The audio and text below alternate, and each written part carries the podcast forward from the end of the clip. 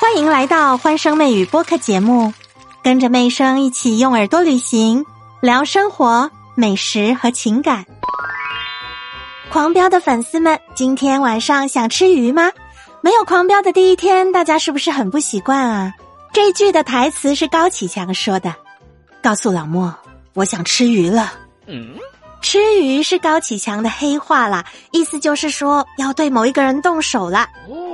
这种事情，高启强他不会亲自去做，老莫就是他的得力帮手，最佳的工具。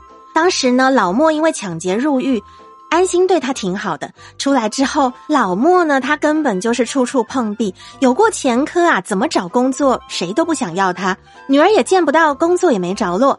这个时候呢，高启强盯上了他，算是有目的的啦。高启强先借安心的名声，让老莫放下戒心，又让人给老莫安排住处跟工作，自己忙进忙出的，还把自己家里的旧家具都搬过来给老莫住的地方不成问题，工作也有着落，那老莫当然对高启强是心怀感激喽。这个时候，高启强又放了一条线，他让手下呢添油加醋的把黄翠翠的事情告诉老莫。黄翠翠是谁？就是老莫的前妻。老莫出狱的时候，黄翠翠已经被杀了，所以激发了老莫对徐江的恨意。高启强完美的利用了这一点，让老莫成为自己吃鱼的工具。从徐江开始，一步一步的，老莫从此被拖入深渊。每一次当高启强受不了要抓狂的时候，他就会对手下说：“告诉老莫，我想吃鱼了。”老莫就了解高启强的意思了，又轮到我出手的时候了。狂飙里真实的大结局，高启强认罪伏法。让我们一起想象一下，如果狂飙还有另外一种结局，它可以是怎么样的？对作恶多端的人，有一种惩罚是剥夺他的自由，另外一种惩罚剥夺他的生命，还有另外一种惩罚是让他好好的活着，但是剥夺他所有爱的人。从卖鱼贩到黑帮老大。安心的一顿年夜饭成了高启强的登云梯。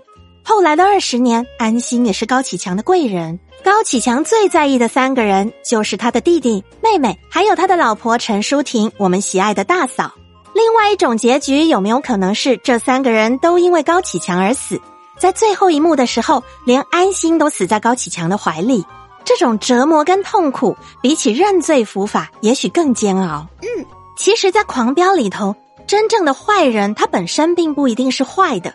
随着地位的提高、资源的扩张，所有的抉择都变得越来越难把控。对于我们一般老百姓来说，聚焦的守好自己的一亩三分地，反而容易有很大的收获。我们常常会有很多的羡慕跟希望。嗯，打个比方吧，如果我是开着小吃摊，我会羡慕已经有规模的酸菜鱼。想着想着，我什么时候才能够把规模做大做强，才能够像人家连锁的酸菜鱼一样？